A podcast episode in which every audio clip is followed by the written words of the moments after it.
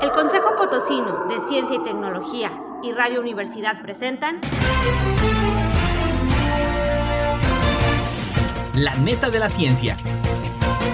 Espacio informativo sobre todo lo acontecido en ciencia, tecnología e innovación en San Luis, México y el mundo. Y ahora quedan con ustedes Anel Patiño y Edgar Jiménez.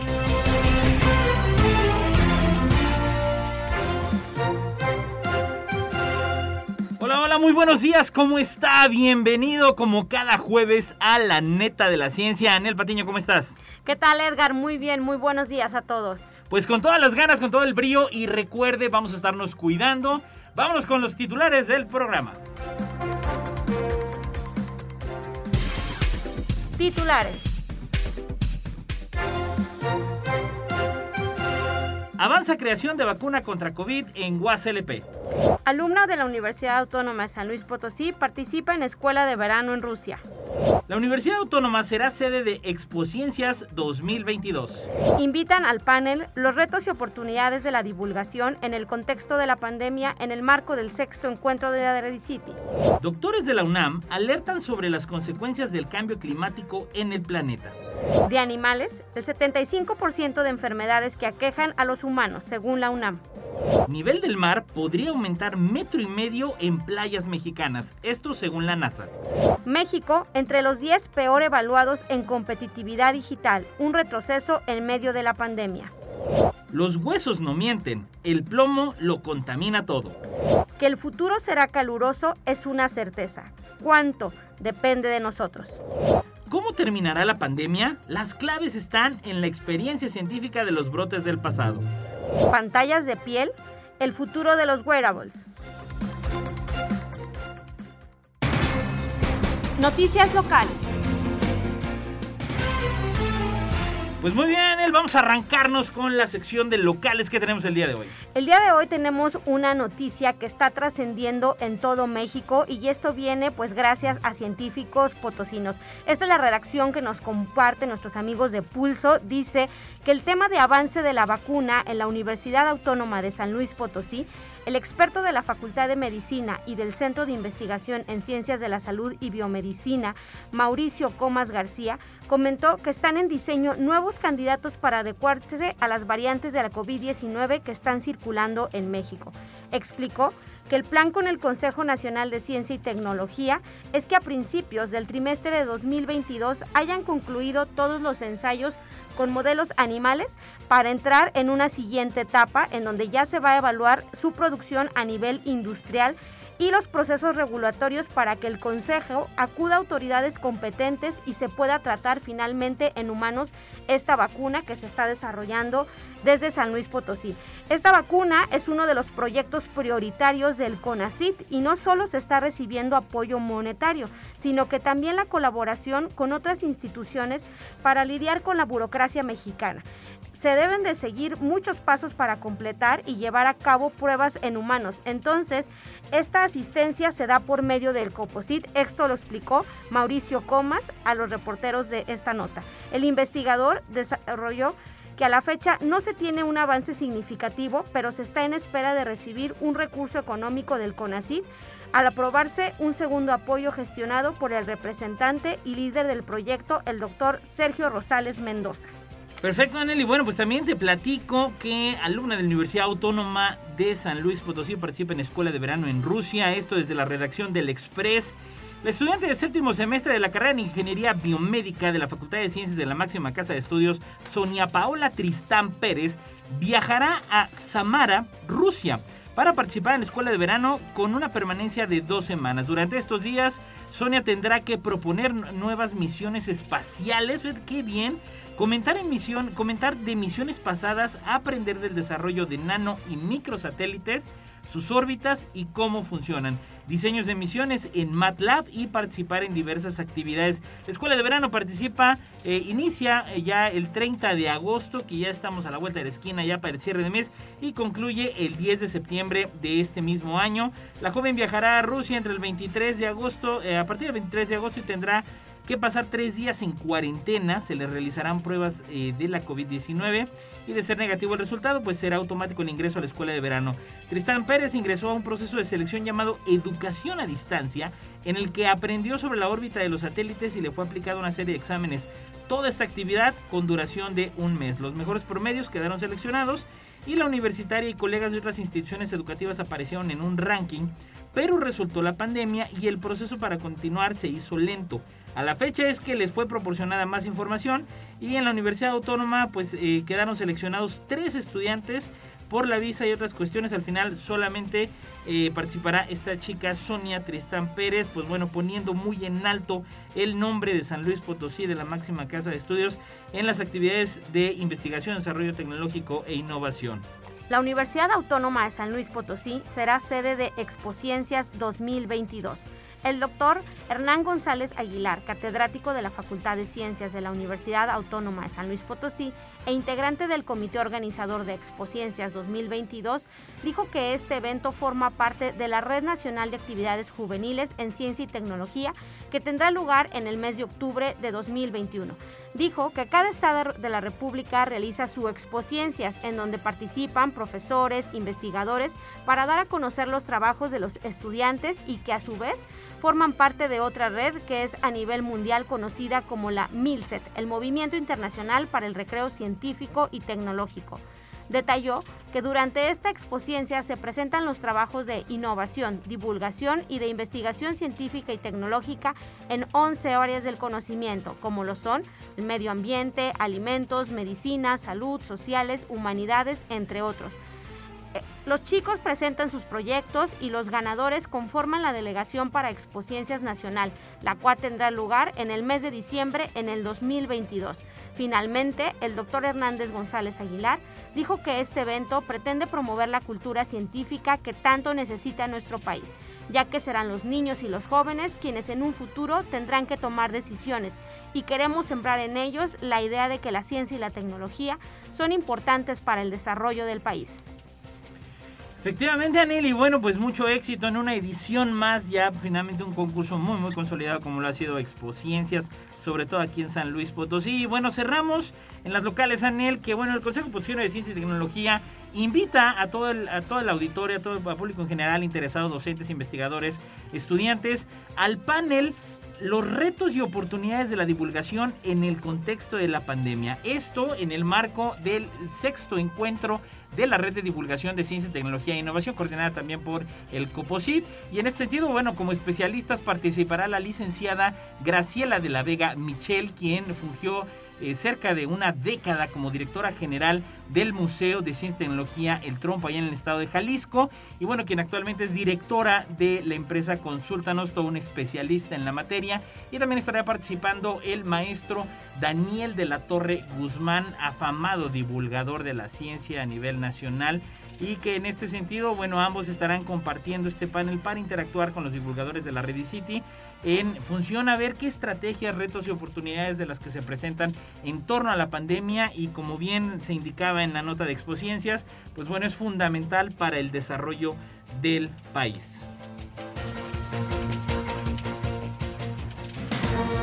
Científico de la semana. José Antonio de la Peña. Nació en Monterrey, Nuevo León, el 7 de agosto de 1958. Hizo sus estudios de licenciatura, maestría y doctorado en la UNAM y realizó una estancia postdoctoral en la Universidad de Zúrich, Suiza. Ha publicado alrededor de 100 artículos de investigación, algunos de ellos en las mejores revistas del mundo, y cuenta con más de 2.500 citas en la literatura especializada. Su trabajo ha destacado por contribuir a la comprensión de las álgebras mansas y la estructura de las categorías de módulos asociados por medio de las formas cuadráticas, por el que logró el premio TWAS de la Academia de Ciencias del Tercer Mundo. Entre otras distinciones, ha recibido el reconocimiento Universidad Nacional para Jóvenes Académicos, el Premio de la Academia de la Investigación Científica, el Premio Nacional de Ciencias y Artes y el Premio Humboldt Alemania, que solo dos científicos mexicanos han recibido. En 2012 se le otorgó el Premio Universidad Nacional en Investigación en Ciencias Exactas.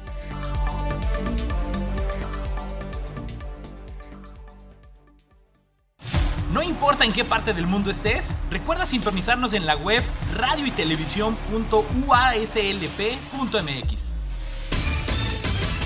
Noticias Nacionales. Doctores de la UNAM alertan sobre las consecuencias del cambio climático en el planeta. En estos últimos años, el mundo ha presentado cambios generalizados y consistentes en la atmósfera, océanos y ecosistemas que pueden ser atribuidos a las actividades humanas. Así lo dio a conocer la doctora Graciela Raga del Departamento de Ciencias Atmosféricas de la Universidad Nacional Autónoma de México. Los valores de la temperatura reconstituidos desde la preindustrial hasta ahora han aumentado dramáticamente y esto es únicamente en los últimos 50 años. Por su parte, el doctor Juan Pablo Bernal del Centro de Geociencias Campus Juriquilla de la UNAM comentó en un tono preocupante que la velocidad desde el año de 1850 se ha registrado un aumento en la temperatura a una velocidad sin precedente, pues dijo que a partir de 1950 cada una de las décadas se han vuelto gradualmente más y más cálidas y no prevé un regreso a condiciones frías. Agregó que la concentración del CO2 en la atmósfera ha cambiado en los últimos años y está en 414.60 partes por millón, es decir, aproximadamente un 50% más alta que los últimos 800.000 años. Y recalcó que entre mayor emisión de dióxido de carbono, mayor será la temperatura del planeta. El doctor Francisco Estrada, del Programa de Investigación en Cambio Climático de la UNAM, hizo un recorrido histórico sobre las variaciones que ha sufrido el planeta y comentó que eventos como la Gran Depresión y la Segunda Guerra Mundial tuvieron un impacto en el Producto Interno Bruto.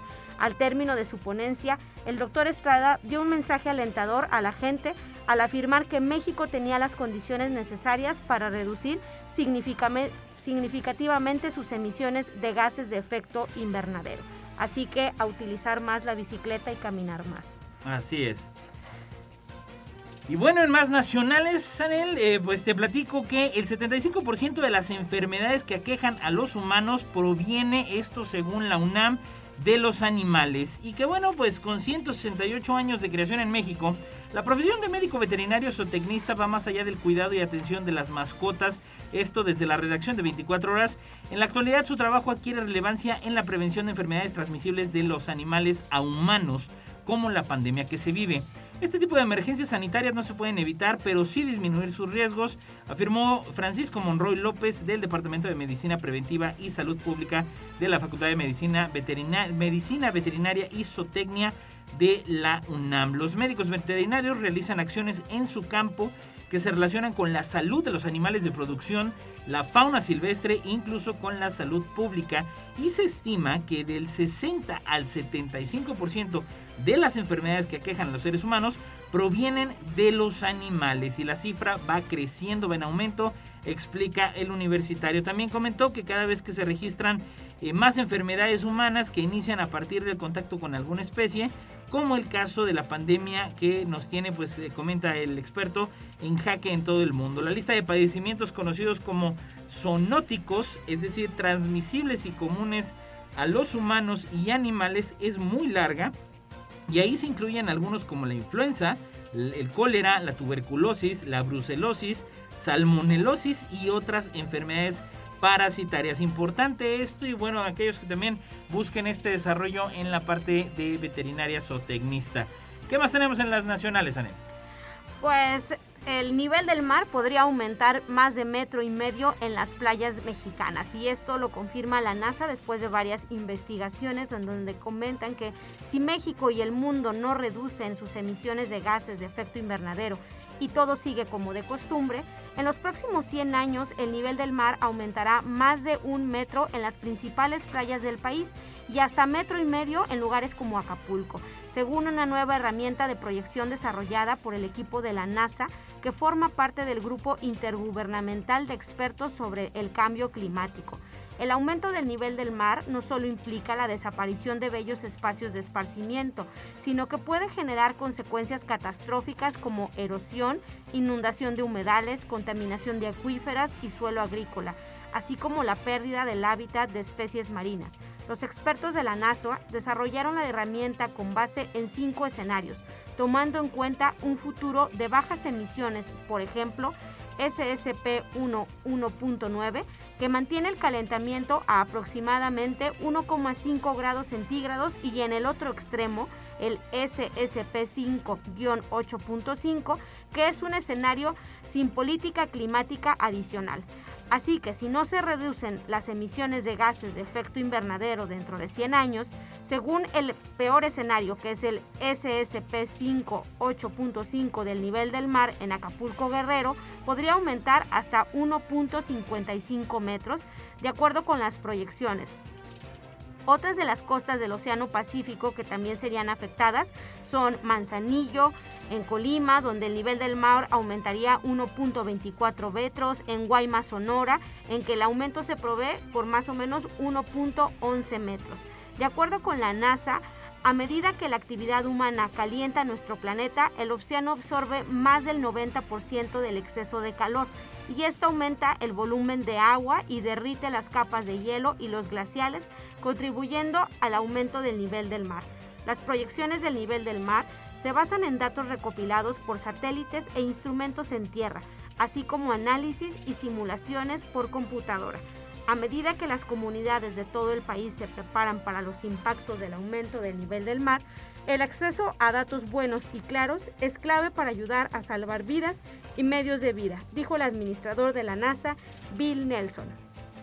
En otros temas de las nacionales, pues te platico en el México entre los 10 peores evaluados en competitividad digital, un retroceso en medio de la pandemia. Bueno, recientemente el Instituto para el Desarrollo Gerencial, el IMD, dio a conocer su ranking mundial de competitividad digital 2020, en el que mide la capacidad y disposición de 63 economías para adoptar y explotar tecnologías digitales como un motor clave para la transformación económica de sus empresas, gobierno y sociedad en general. De acuerdo con este ranking, las economías expertas en impulsar el talento digital, los marcos regulatorios efectivos y la rápida adopción de nuevas tecnologías fueron los, las que encabezaron la lista. Aquellas que no, por el contrario, se encuentran en los últimos lugares, como es el caso de México. A nivel general, México se encuentra en la posición 54 de 63 países, y estamos lejos, siendo que de 2019 a 2020 cayó 5 lugares el ranking cuenta con tres índices, conocimiento, tecnología y preparación para el futuro. Y tecnología que es el peor calificado. México se encuentra en la posición 56 y desde 2018 bajó ya 10 posiciones. Importante lo que estamos viendo en materia de competitividad.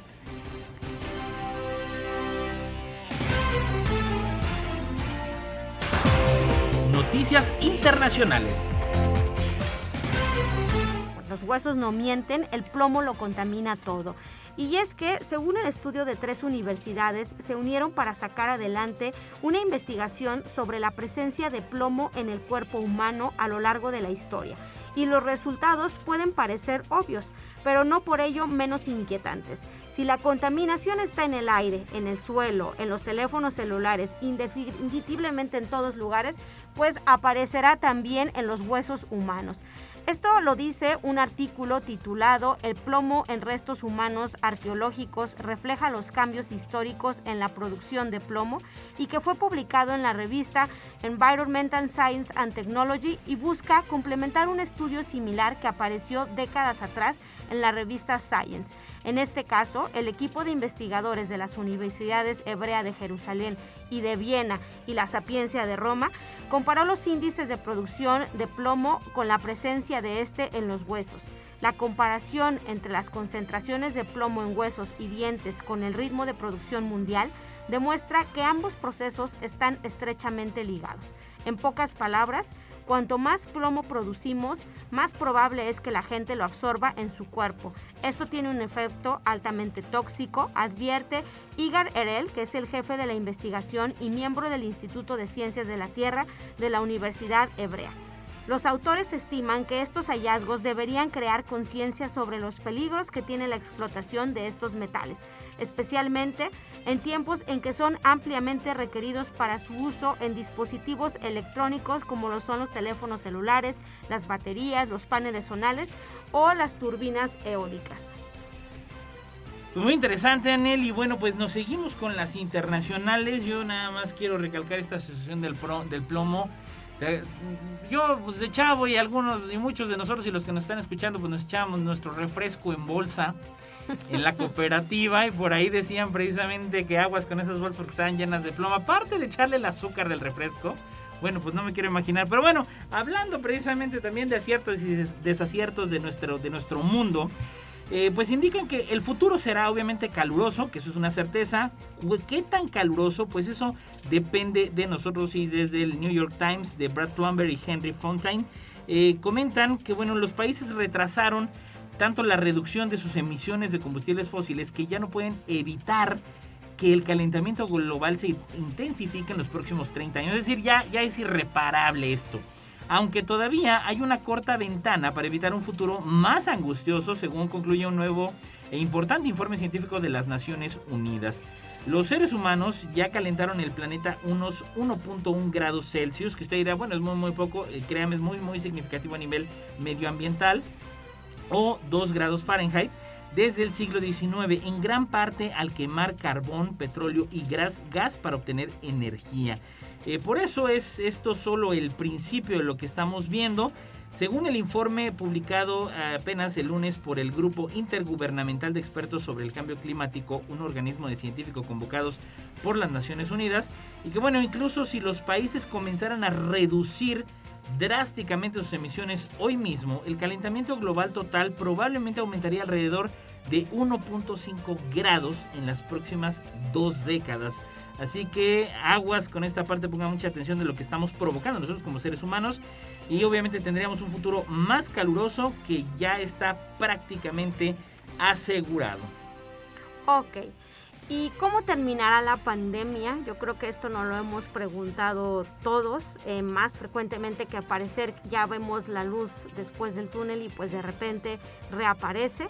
Y pues tras varios meses de logros y datos esperanzadores, la aparición de la variante Delta pues nos dice que esto aparentemente no terminará pronto en mayo, a medida que avanzaban los procesos de vacunación, los casos de coronavirus caían en muchas partes de Europa. Hubo días en España o en el Reino Unido que estaban sin muertos por el coronavirus. Estados Unidos y Oriente Próximo también manifestaron estas tendencias. Sin embargo, con estos datos los gobiernos han abierto la mano quitando mascarillas en exteriores, ampliando aforos y levantando restricciones, pero en muchos casos la alegría nos ha durado poco. En julio, los ritmos de vacunación se ralentizaron en muchos países y nuevas variantes más transmisibles del virus tomaban el protagonismo de la pandemia. Ante este panorama cambiante, como siempre, el último año y medio, las autoridades sanitarias volvieron a imponer mascarillas, establecieron de nuevo restricciones turísticas y retomaron los toques de queda a la vez que aceleraban el, el proceso de vacunación de grupos de población más jóvenes. La Organización Mundial de la Salud declaró la pandemia el 11 de marzo de 2020 y tras 17 meses de angustia y caos, muchos nos preguntamos cuándo acabará la pandemia.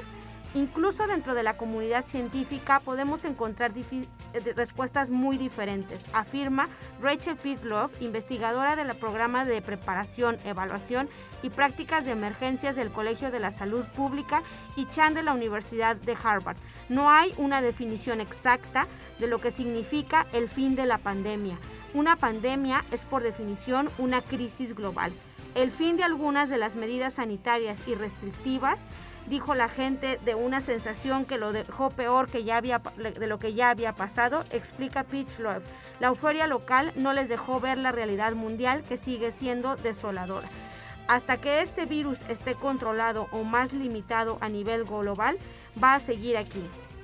Continúa la experta de Harvard, esto significa que declarar el fin de la pandemia puede ser un objetivo a largo plazo que requerirá diferentes condiciones dependiendo a quién le preguntes. Así es que el fin de la pandemia pues tiene, no está visible. No está visible, y tiene muchos contextos. Y bueno, cerramos con una nota que me parece lo más interesante, Anel, sobre pantallas de piel, el futuro de los wearables, que es esto, y bueno, desde la redacción de Vértigo Político, el término wearable es un vocablo anglosajón que significa literalmente que se puede llevar puesto. Y hoy es ampliamente conocido, pues bueno, dispositivos que se pueden llevar como lentes, relojes, ropa electrónica, entre muchos otros. Recientemente un grupo de ingenieros de, esta de la Universidad de eh, Takao Someya, el profesor Takao Someya, presentó una serie de prototipos de pantallas elásticas, delgadas, brillantes y resistentes al agua que se adhieren a la piel sin adhesivos. Ofrecen entre sus ventajas para que el wearable, una pantalla que al desplegarse da un mayor tamaño para poder consultar los datos ofrecidos por el dispositivo de manera inmediata. De esta manera, corredores y ciclistas consultarán su frecuencia cardíaca, sus necesidades de hidratación, exposición a los rayos ultravioleta e incluso podrán observar mapas de la ruta que tienen por delante. Bueno, pues de lo más interesante y antes de irnos yo le quiero recordar que el día de mañana, viernes 20 de agosto, en punto de las 10 de la mañana tendremos el panel Los retos y oportunidades de la divulgación en el contexto de la pandemia. Esto en el marco del sexto encuentro de divulgadores de la red de divulgación de ciencia, tecnología e innovación. ¿Dónde podrá usted ver este panel? Pues obviamente, como ya lo sabe, eh, en las redes sociales Facebook y YouTube Live del Consejo Potosino de Ciencia y Tecnología, arroba Coposit, estará participando la licenciada Graciela de la Vega Michel y el maestro Daniel de la Torre Guzmán. Bueno, pues sin más, como siempre, en estas netas, yo quiero agradecer en los controles a Lalo Carrillo, muchísimas gracias. Anel, pues nos vemos en las siguientes netas el próximo jueves. Nos estamos viendo, muy buena tarde, gracias Lalo, gracias a todos. Esto fue...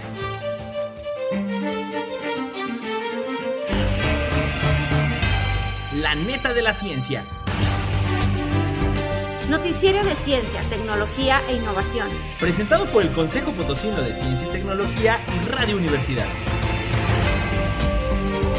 Con Anel Patiño y Edgar Jiménez.